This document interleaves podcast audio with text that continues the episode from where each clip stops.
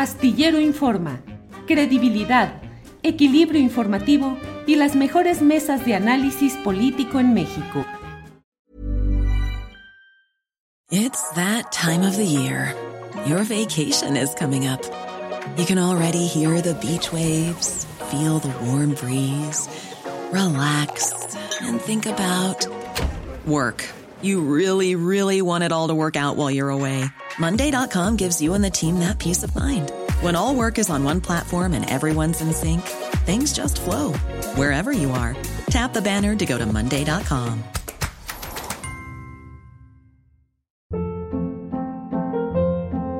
Hold up. What was that? Boring. No flavor. That was as bad as those leftovers you ate all week. Kiki Palmer here, and it's time to say hello to something fresh and guilt-free. Hello Fresh. Jazz up dinner with pecan-crusted chicken or garlic butter shrimp scampi. Now that's music to my mouth. Hello Fresh. Let's get this dinner party started. Discover all the delicious possibilities at hellofresh.com. Por aquí, Salvador, buenas tardes. Hola Jorge, muy buenas eh, tardes. Qué gusto estar aquí en este espacio, en esta semana, en la que hay buenos temas eh, de política polémicos. Así es, gracias eh, Salvador. Creo que Jorge está ahorita todavía con un asunto de audio, pero vamos avanzando.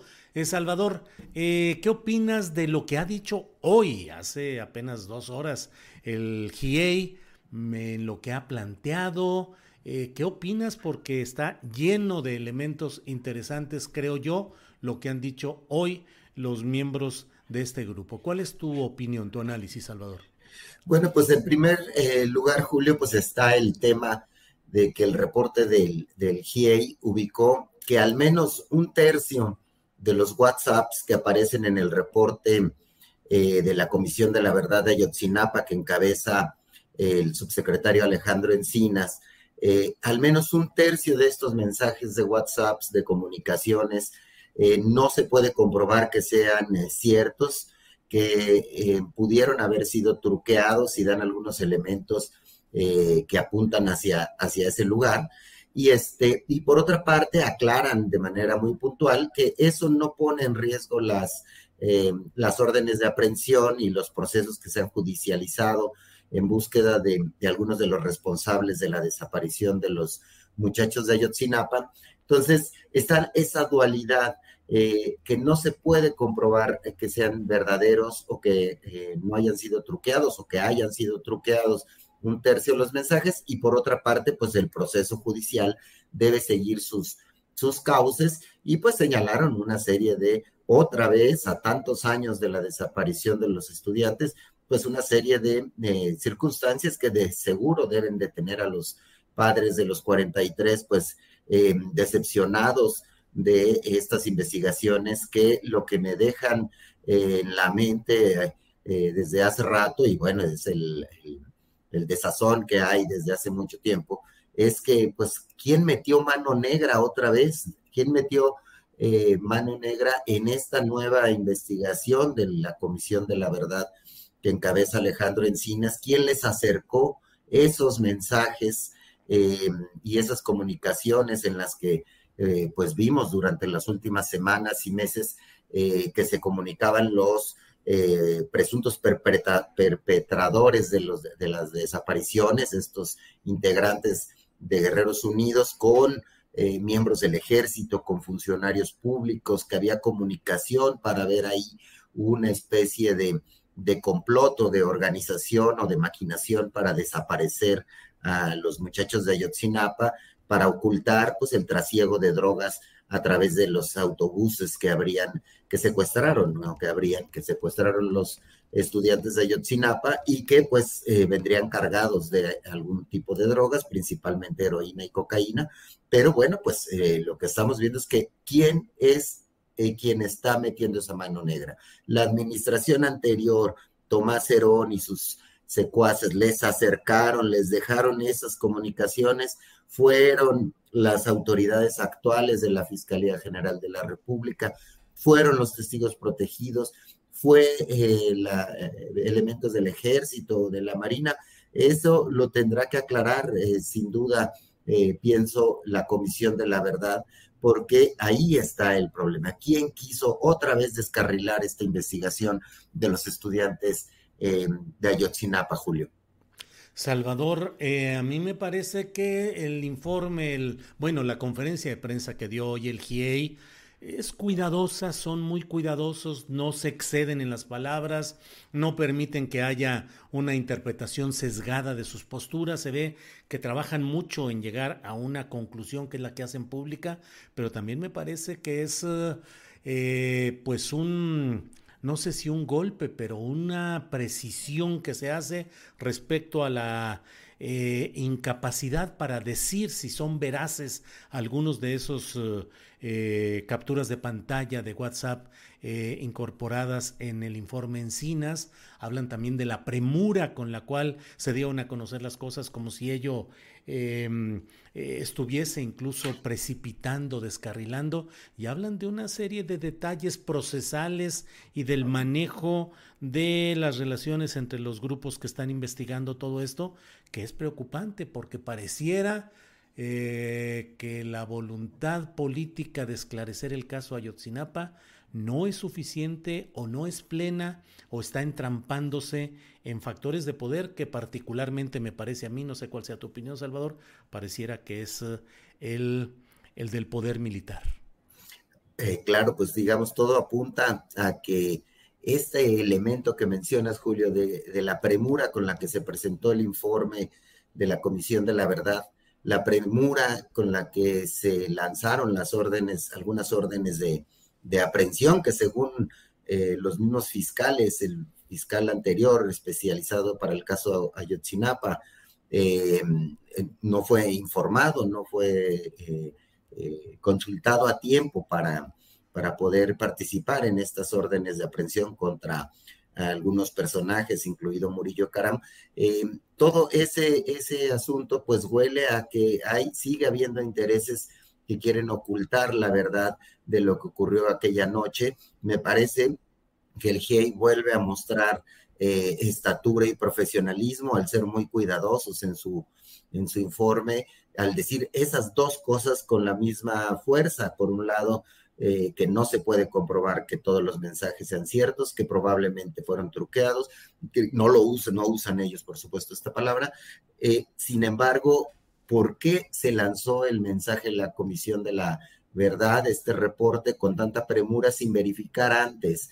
Eso queda en la cancha del subsecretario Encinas y de su equipo aclarar ese, ese, ese asunto. Y por otra parte, pues bueno, pues eh, sí, eh, debe ser un asunto de estar encubriendo autoridades que eh, participaron en la desaparición de los estudiantes eh, de Ayotzinapa. Entonces se vuelve a enrarecer este asunto a tantos años de, la desaparición y eh, pues eh, hablan de una crisis en la comunicación, en la credibilidad sobre lo que está ocurriendo con Ayotzinapa. Entonces, ahora toca ver la respuesta del gobierno federal en sus instancias, tanto por el lado de, de, la Fiscalía General de la República como de la Comisión de la Verdad, que depende de la Secretaría de Gobernación, pero pues Ayotzinapa otra vez, caray, un asunto tan delicado y que podría ser una bandera importante para el presidente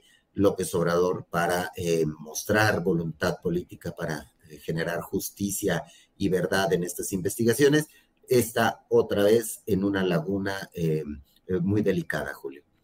Sí, Salvador. Salvador, nuestro compañero Jorge Meléndez anda con problemas de audio y de comunicación. Ha estado puntual, estaba desde antes de que llegara la hora de que iniciáramos nuestra mesa, pero pues ha estado teniendo problemas. Eh, nuestro equipo de astillero está tratando de ayudar a la conexión en términos adecuados, pero no, no, no, no sale adelante. Así es que nos toca, Salvador, sacar aquí adelante eh, en, este, este segmento del programa. Aquí, aquí, esperamos a Jorge y mientras este, sí. chismeamos juntos. Sí, sí. Salvador, ¿cómo viste? Bueno, Salvador, es que resulta impactante que Ayotzinapa fue el punto de declive, de inflexión del gobierno de Enrique Peña Nieto y han pasado ya ocho años y el tema sigue ahí eh, pesado, difícil inmanejable en ciertos términos de buscar realmente verdad y justicia, a pesar de que ha habido el cambio de administración, el cambio de actitud del presidente de la República ha sido lo más abierto y lo más solidario que es posible institucionalmente con todo este proceso y sin embargo no salimos adelante. ¿Por qué será, Salvador? ¿Por los factores pesados de poder que están en el fondo de todo este asunto? Parecería que sí, que esos intereses eh, asoman las orejas y las sombras eh, tanto en la Fiscalía General de la República como en las autoridades de la Secretaría de la Defensa Nacional. Y, eh, y, pues ahora vemos que este informe que depende de gobernación, probablemente ahí eh, habrá que checar el entorno del equipo de trabajo del subsecretario Encinas porque pues parecía un trabajo eh, con mucho cuidado, Alejandro, muy comprometido con los padres de los 43, es una figura respetada hasta donde sabemos por em, los familiares y por los abogados de los 43. Sin embargo, el error viene de su propia em, comisión de la verdad. Es decir, ¿quién acercó esos mensajes equivocados, no debidamente comprobados? Y entonces no queda de otra más que pensar que esas manos, esas manos negras están inquistadas en el sistema político actual y las estamos ahí eh, advirtiendo en los avances lentos, zigzagueantes de esta investigación, que como bien dices, fue pues el elemento junto con la Casa Blanca, el caso Ayotzinapa, del gran declive del presidente Peña Nieto y podría ser para el presidente López Obrador, pues una bandera, como decíamos hace un momento, que podría sacarlo adelante. Ahora bien, mm, veo ahí una serie de cosas interesantes del caso Ayotzinapa. Ya está claro que eh, hay una colusión de funcionarios públicos estatales de alto nivel. Acaban de, eh, arrestar al secretario de Seguridad Pública estatal en ese tiempo. Eh, vemos involucramiento de policías federales, de soldados, de gente del ejército, de policías municipales, ganas de ocultar la información por parte de la Procuraduría de, de Murillo Caram y de Tomás Herón. Es decir, ahí está la colusión, la maquinaria que desapareció a los muchachos coludida con los Guerreros Unidos. Sin embargo, la respuesta es exactamente quiénes son los funcionarios involucrados en eso y lo más importante. Ever catch yourself eating the same flavorless dinner three days in a row? Dreaming of something better? Well, HelloFresh is your guilt-free dream come true, baby. It's me, Kiki Palmer. Let's wake up those taste buds with hot, juicy pecan crusted chicken or garlic butter shrimp scampi. Mm. Hello Fresh. Stop dreaming of all the delicious possibilities and dig in at HelloFresh.com. Let's get this dinner party started. Hey, it's Ryan Reynolds, and I'm here with Keith, co star of my upcoming film, If, only in theaters, May 17th. Do you want to tell people the big news?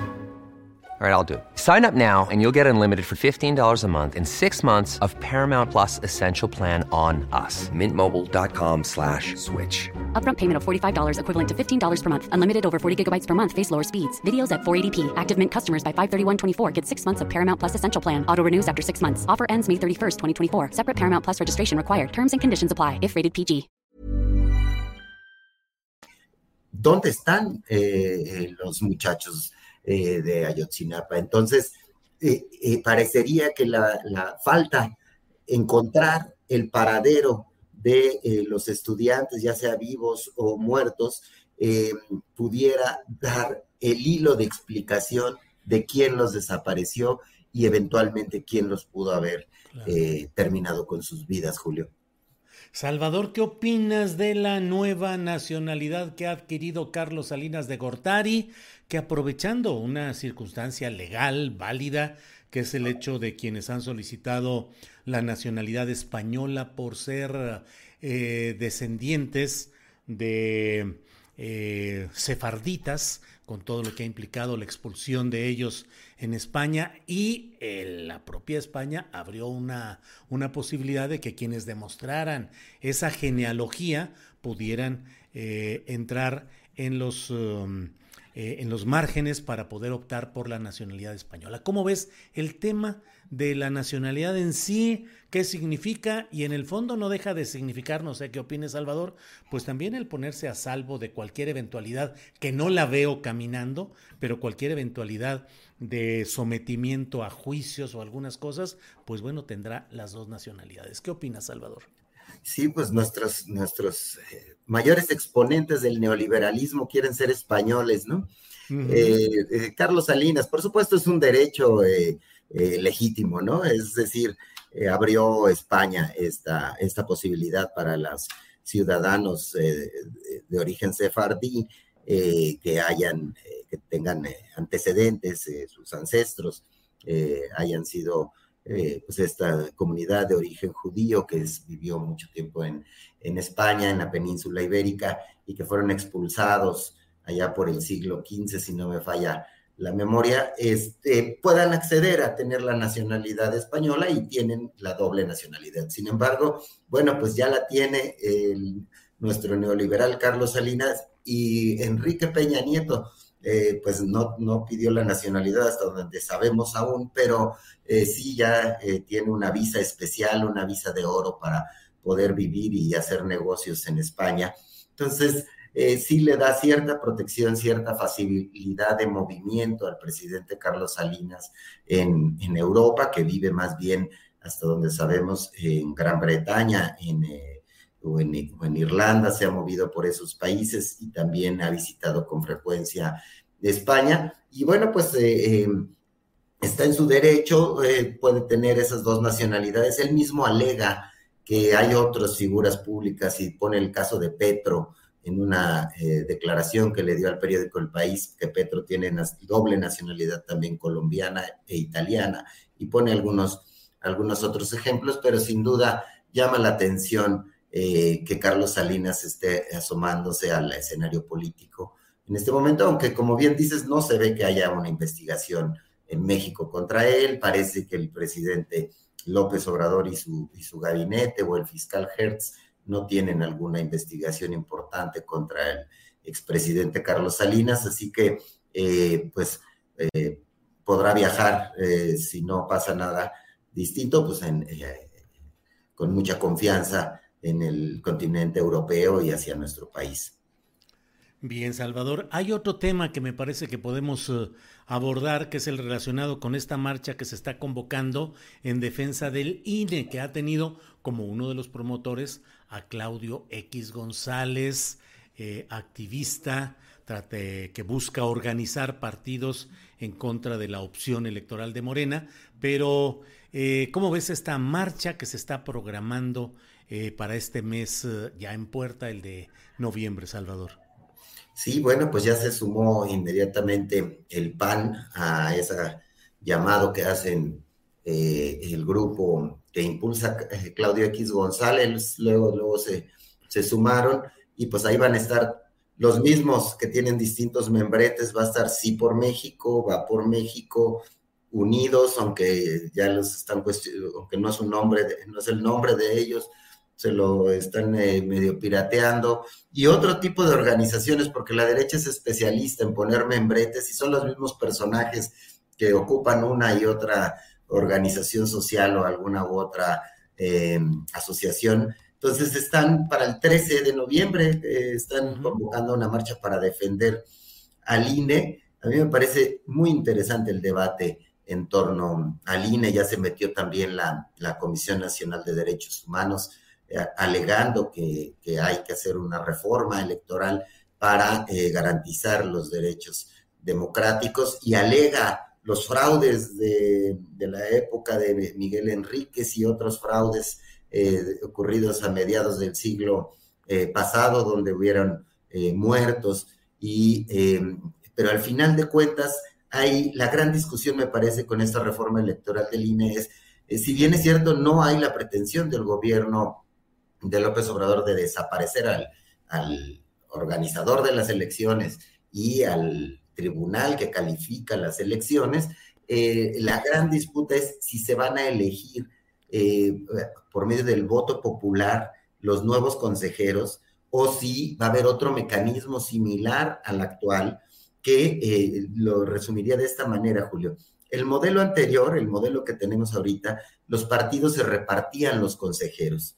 Repartiría normalmente tres del PRI, tres del PAN, tres del PRD o dos del PRD si tenía menos fuerza y eh, eh, empujaban a sus gallos, a sus candidatos y, y eso daba cierto equilibrio al interior del Instituto Nacional Electoral, pero eh, al paso del tiempo hemos visto un INE cada vez más enfrentado con el modelo de gobierno del presidente López Obrador. Por eso su propuesta es que lo elija la gente, que la gente elija a los em, consejeros. ¿Quién ganaría con esa jugada? Evidentemente los candidatos más populares que se postulen para ser eh, consejeros y normalmente por lo que vemos, eh, los que estén cercanos al presidente López Obrador tienen más posibilidad de que les arrastre la popularidad de López Obrador. Con una bendición de López Obrador, un académico de la UNAM o de la Universidad de Tamaulipas podría tener la venia eh, del presidente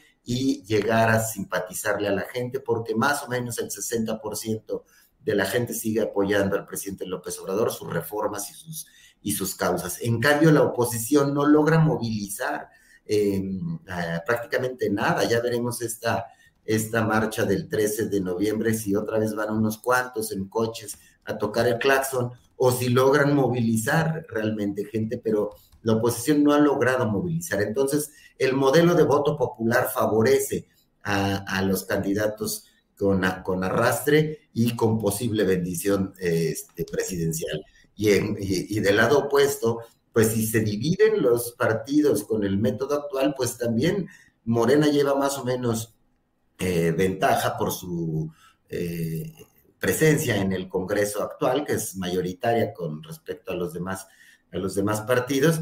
Y el otro asunto central de la, de la reforma electoral es que sea un INE y un tribunal más baratos. Y ahí sí, yo jamás he entendido a, Lorenzo Córdoba y a sus consejeros de por qué no se han sumado, no se sumaron desde un principio a una jugada de austeridad importante, porque ahí es donde tienen la mala fama de Lorenzo y Ciro y, en general tienen esa mala fama de que no quieren apretarse el cinturón, que quieren seguir gastando mucho, a pesar de que el INE tiene buena imagen en cuanto a, la organización de elecciones.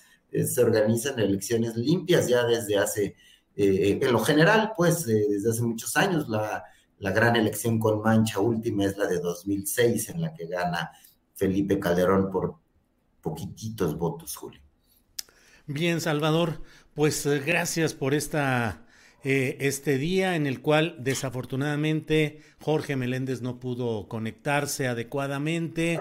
Le enviamos un gran saludo, nuestro aprecio.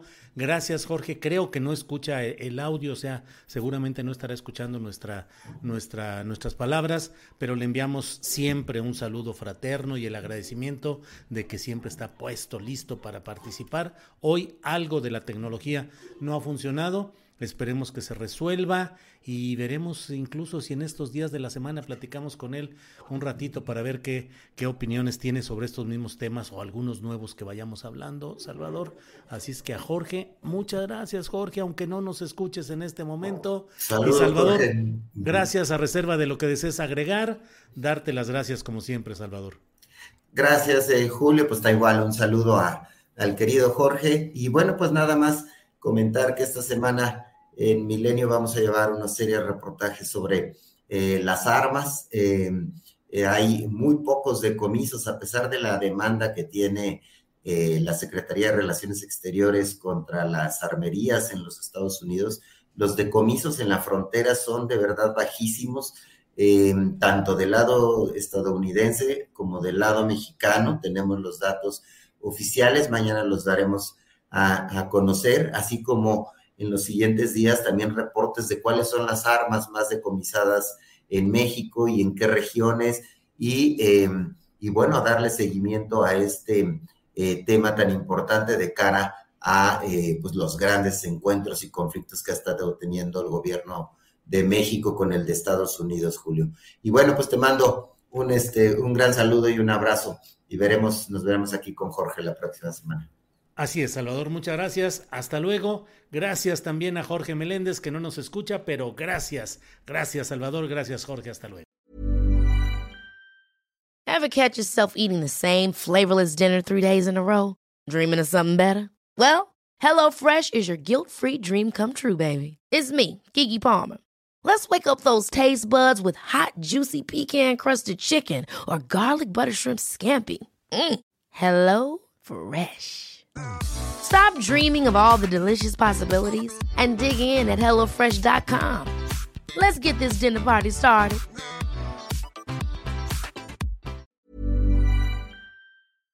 Para que te enteres del próximo noticiero, suscríbete y dale follow en Apple, Spotify, Amazon Music, Google o donde sea que escuches podcast.